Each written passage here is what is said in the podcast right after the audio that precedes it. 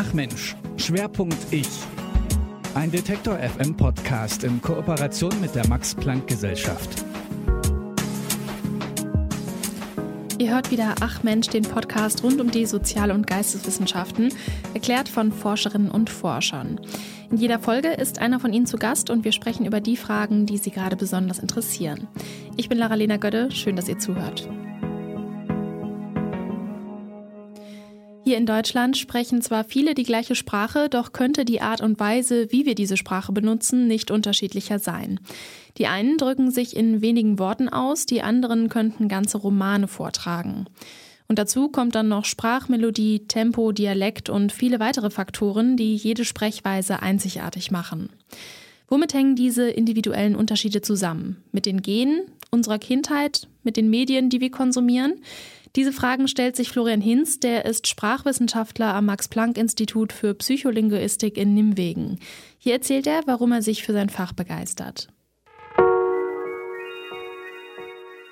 Ich glaube, äh, das hat eigentlich schon so ein bisschen in der Schule angefangen.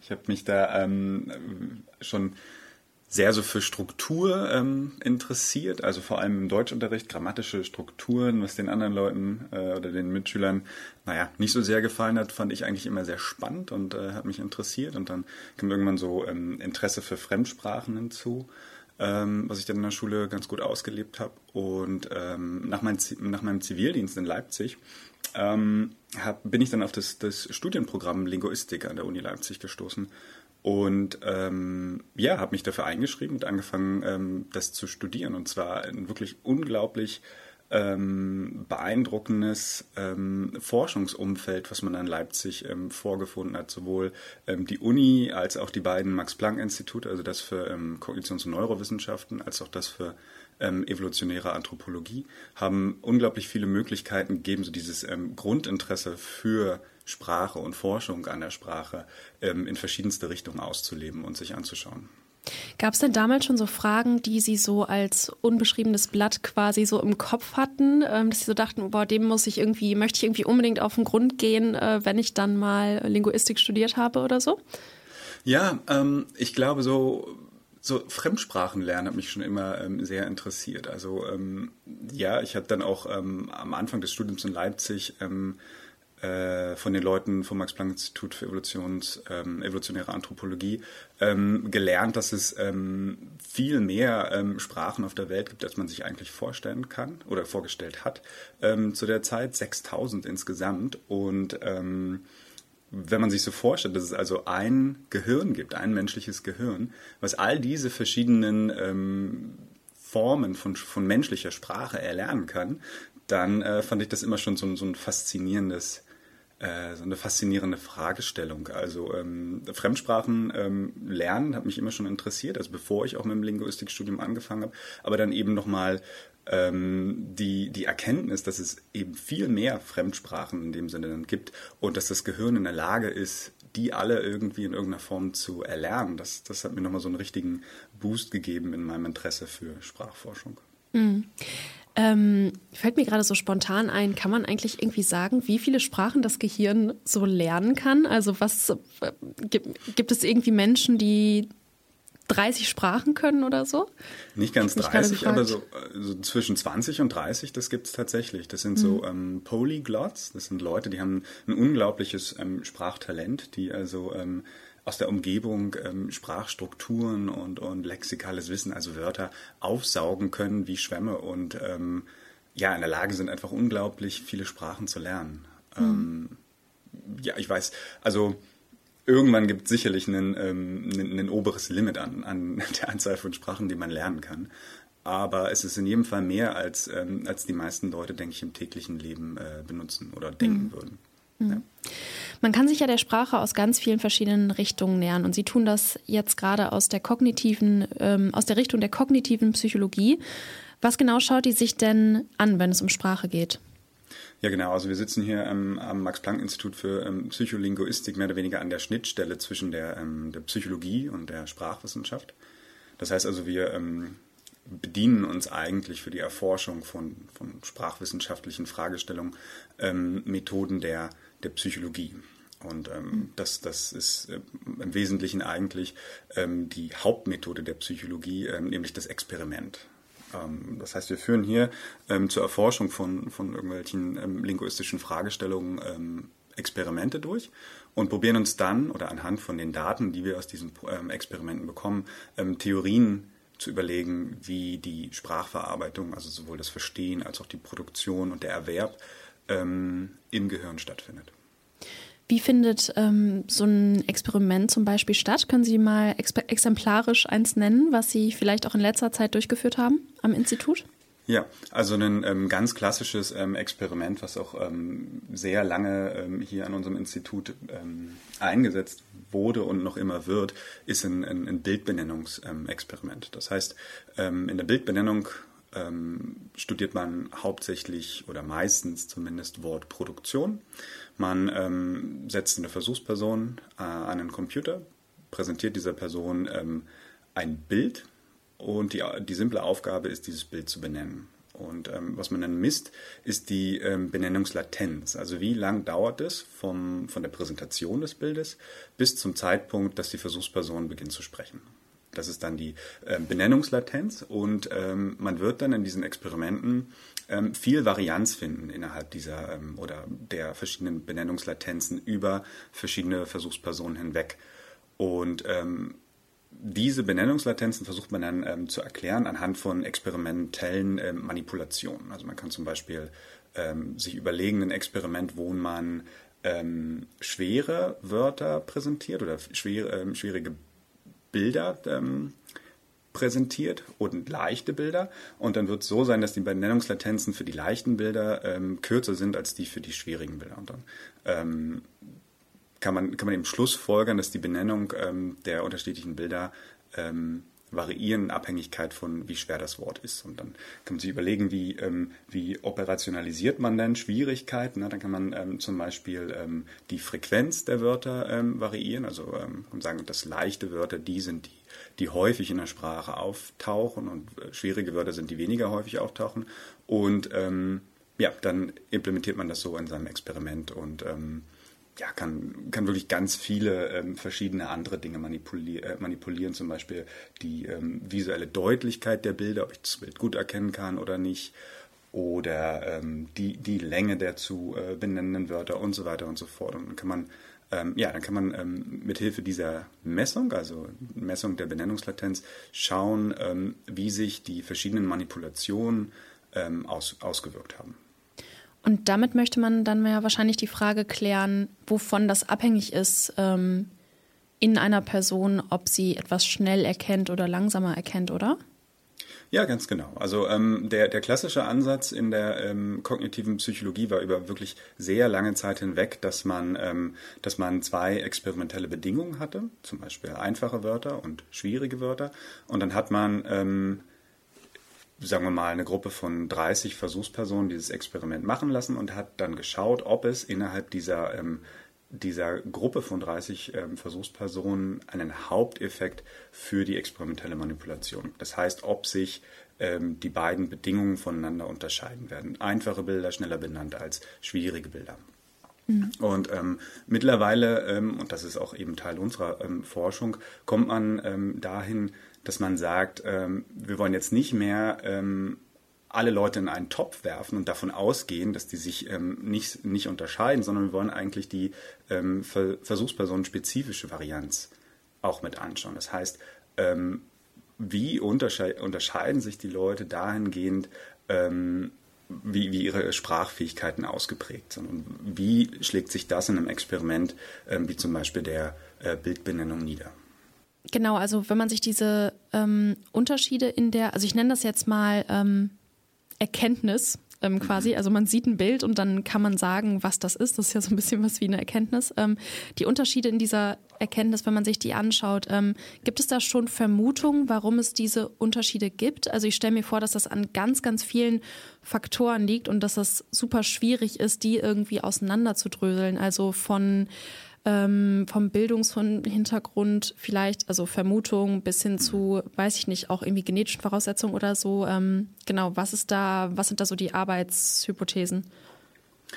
Ja, also ähm, genau, das ist unglaublich schwierig, diese Dinge ähm, aufzudröseln und ähm, es ist äh, ja ein, ein, ziemlich großes Forschungsfeld, ähm, wo man in verschiedene Richtungen gehen kann.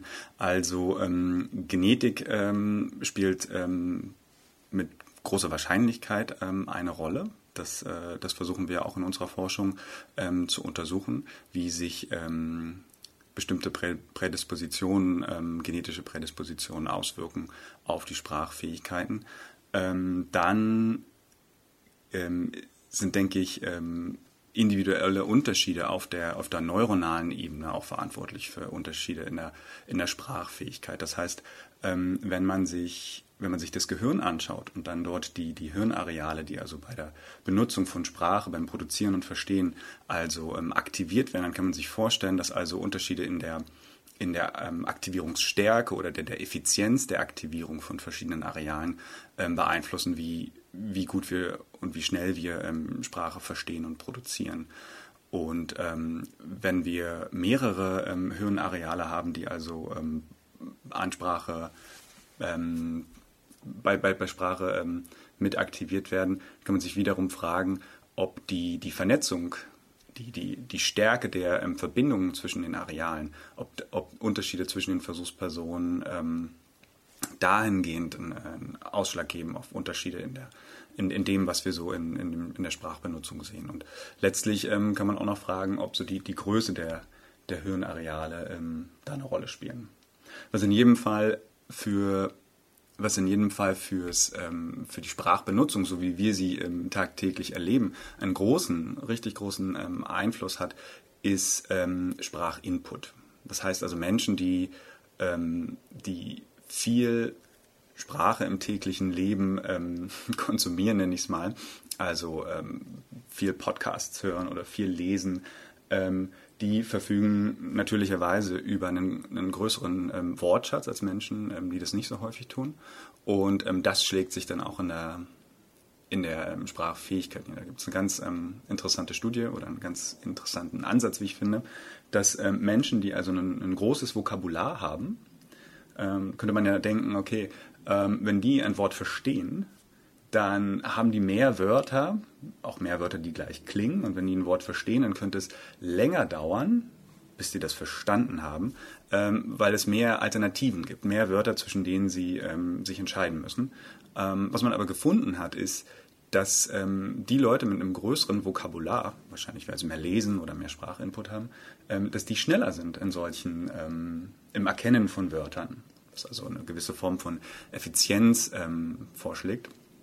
Und dass das daran liegt, liegt, dass sich auch die Qualität der, ähm, der, der mentalen Repräsentation, also dem, dessen, wie man das, das Wort abgespeichert hat, ähm, dass sich da die, die äh, Qualität geändert hat.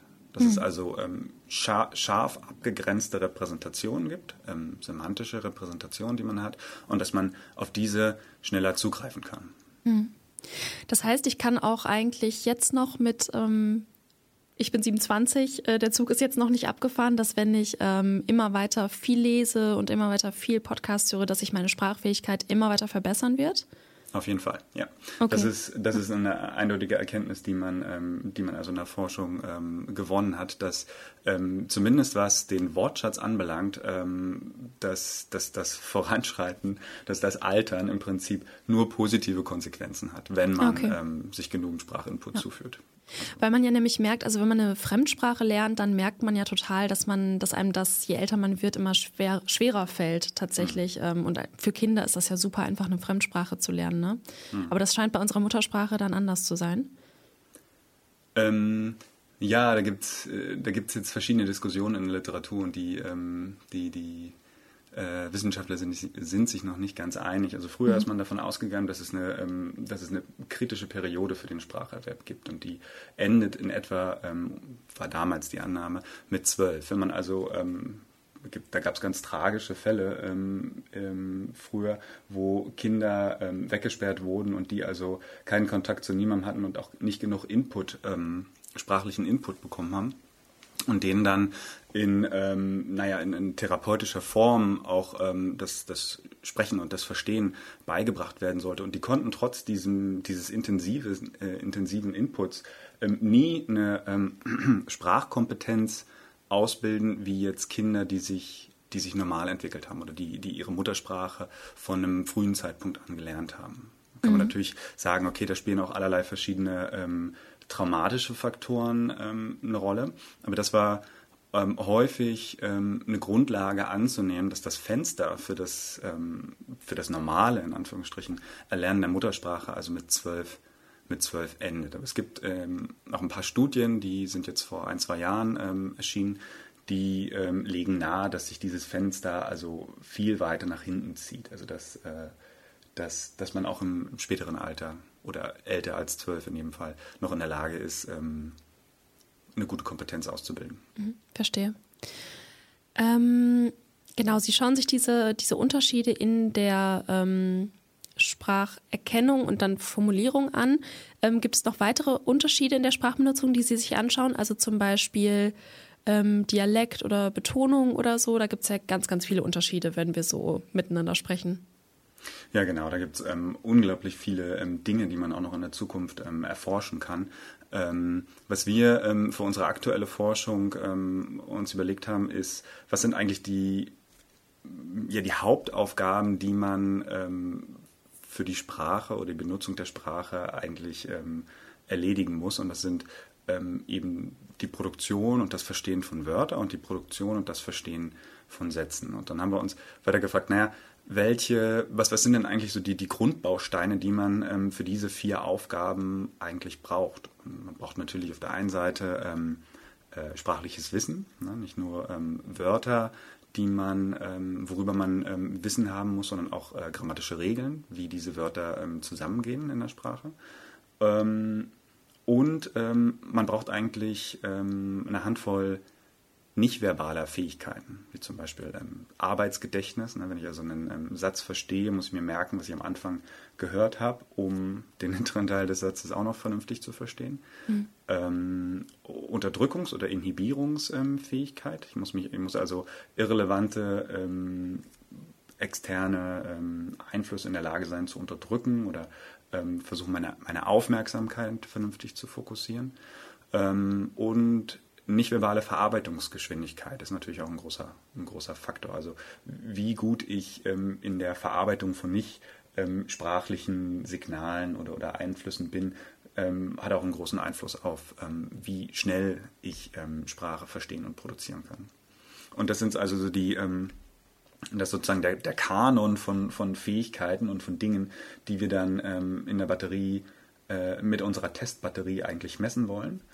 Und ähm, dann kommt man natürlich schnell an den Punkt, wo man realisiert, dass, dass ein psychologischer Test, wie zum Beispiel dieses ähm, Bildbenennungsexperiment, was ich Ihnen ähm, vorhin geschildert habe, dass das nicht ausschließlich ähm, die Fähigkeit ähm, der Wortproduktion misst. Ne? Das ist sozusagen das, ähm, das Aufgabenunreinheitsprinzip, wenn man es mal ähm, ein bisschen schief ins, ins Deutsche übersetzt. Ähm, das heißt, ähm, neben, neben der Wortproduktion, die, die natürlich oder hoffentlich die Hauptkomponente dieser Aufgabe ist, ähm, hat man noch andere Fähigkeiten, die man ähm, dieser Aufgabe misst. Zum Beispiel, wie schnell die Person ähm, im Experiment das Bild erkennt. Ne? Das, also ähm, visuelle Verarbeitung oder ähm, ja, genau, solche Sachen. Und die Art und Weise, wie wir mit diesem Problem in unserer Testbatterie umgegangen sind, ist ähm, verschiedene Experimente, äh, ja, verschiedene Experimente ähm, äh, zu inkludieren, die ähm, Sprachproduktion oder Wortproduktion ganz konkret ähm, messen, sich aber in der Art der Aufgabe leicht unterscheiden, sodass man also ähm, dann mit Hilfe von statistischen Methoden ähm, gucken kann, was ist die was ist das, was alle diese Aufgaben gemein haben. Und das ist dann hoffentlich also ähm, äh, das ist dann hoffentlich sowas wie Wortproduktionsfähigkeit, was wir damit mhm. abbilden können. Also Sie haben jetzt schon ähm, geschildert, wie die Studien bei Ihnen am Institut so ablaufen. Ähm, Sie haben mir im Vorgespräch auch schon gesagt, dass es da jetzt wegen Corona natürlich Verzögerungen gab, weil man natürlich auf Prä Präsenzstudien weitestgehend verzichten musste. Wie ist denn jetzt gerade der Stand und wie wird es so in den nächsten Monaten weitergehen mit dieser laufenden Studie? Ja, also wir ähm, haben viele Versuchspersonen testen können über übers Internet. Da haben, das heißt, wir haben hier am Institut eine, ähm, eine, eine Umgebung entwickelt, äh, mit der man Online-Experimente durchführen kann. Also das, das sind dann ähm, Web-Experimente, die zum Beispiel im, im Browser der Versuchspersonen ausgeführt werden. Ähm, und das ist im Prinzip eigentlich, eigentlich eine komplette Online-Version unserer Testbatterie, die wir so ähm, fürs, fürs Testen innerhalb des Instituts entwickelt haben. Ähm, wir sind aktuell bei 750 ähm, niederländischen Versuchspersonen, die wir getestet haben. Und bis Juni werden wir ähm, die, die Datenerhebung dann abschließen. Und ähm, jede von diesen 750 ähm, Versuchspersonen hat uns auch äh, genetisches Material, also in Form von Speichel, ähm, zur Verfügung gestellt. Und äh, 300 von diesen 750 Leuten werden dann an MAT-Experimenten teilnehmen. Und äh, nachdem auch von diesen anderen Bereichen, also dem äh, Genetikbereich und dem MRT-Bereich, die Datenerhebung abgeschlossen ist, ähm, setzen wir uns dann an die Analysen und, und gucken eben, ähm, wie wir der großen Frage nachgehen können, wie Sprachfähigkeit ähm, entsteht mhm. und wodurch ähm, das bedingt wird. Und diese genetischen Proben hat man genommen, um nach bestimmten Genen zu suchen, die das vielleicht ähm, beeinflussen könnten? Ja, ganz genau. Also okay. da sind wir mit, ähm, mit den 750 ähm, Versuchspersonen eher an der, an der unteren Grenze dessen, was ja. man für eine äh, genetische statistische Analyse ähm, braucht. Das, es ist möglich, da ähm, gezielt nach ähm, Genen oder Kombinationen von Genen zu schauen, die also in früheren Studien ähm, gezeigt haben, dass sie Sprachfähigkeit beeinflussen. Ähm, allerdings sehen wir das auch mehr als so eine Art ähm, Investition in die Zukunft, dass man also mhm. mit den ersten 750 ähm, Versuchspersonen, die wir jetzt haben, ähm, anfängt, eine Datenbank aufzubauen und ähm, in der Zukunft dann noch mehr Menschen testen kann, ähm, vielleicht dann auch mit einem, mit einem Subset von den vielen ähm, Aufgaben, die jetzt Teil unserer Online-Batterie sind. Mhm. Wir haben ja jetzt aber auch viel so darüber gesprochen, wie so Lesen und Podcast hören und ähm, soziales Umfeld und so die Sprachfähigkeit beeinflussen kann. Wie, wie groß schätzt man denn eigentlich diesen genetischen Anteil daran, was für ein guter oder schlechter, in Anführungszeichen, Sprachbenutzer in äh, man ist? Ja, das ist eine gute Frage, die ich, die ich jetzt so nicht beantworten kann. Ja, ja. Ähm, da, da müssen Sie wirklich meine, Genet also meine Genetikerkollegen fragen. Ja. Ähm, aber gibt es da, gibt es da eine wissenschaftsinterne Diskussion, so wie, wie groß eigentlich ähm, dieser Anteil ist? Ist das irgendwie ähm, ein streitbares Thema? Oder weiß man da einfach noch zu wenig drüber? Ich glaube, man weiß da einfach zu wenig drüber. Ja. Also was, ähm, was in der Vergangenheit, welche Studien da ähm, Aufmerksamkeit erregt haben, waren die Studien zu, ähm, ähm, zu Genet von, von der genetischen Vererbung von Sprachstörungen oder Sprechstörungen eigentlich vielmehr. Da gab es ähm, äh, die K-Familie, äh, wenn ich mich jetzt richtig erinnere, aus ähm, England, ähm, wo also über verschiedene Generationen hinweg die Mitglieder dieser Familie ähm, Sprech- und Sprachprobleme ähm, hatten.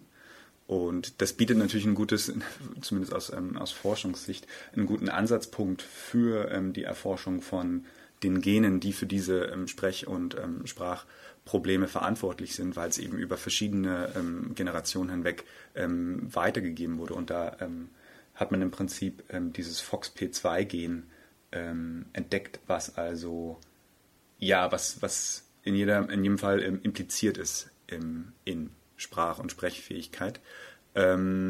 allerdings, wie gesagt, ist das ist es ein absoluter Sonderfall, dass man so eine so eine Voraussetzung findet, also eine Familie, wo es eine relativ deutlich, deutlich definierte ähm, Störung gibt und äh, eben auch Menschen, die dann bereit sind, an dieser Studie teilzunehmen.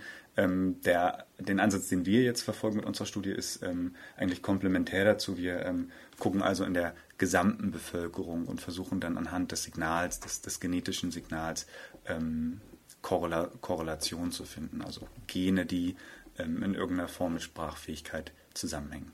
Mhm, verstehe. Ähm, abschließend noch die Frage, wenn es jetzt um das Thema Sprache geht, ähm, was ist da so Ihr Eindruck? Was sind jetzt so die allergrößten Fragen, die die kognitive Psychologie noch beschäftigen und wohl auch noch ziemlich lange beschäftigen werden, weil es halt eben so kompliziert ist, das herauszufinden? Hm.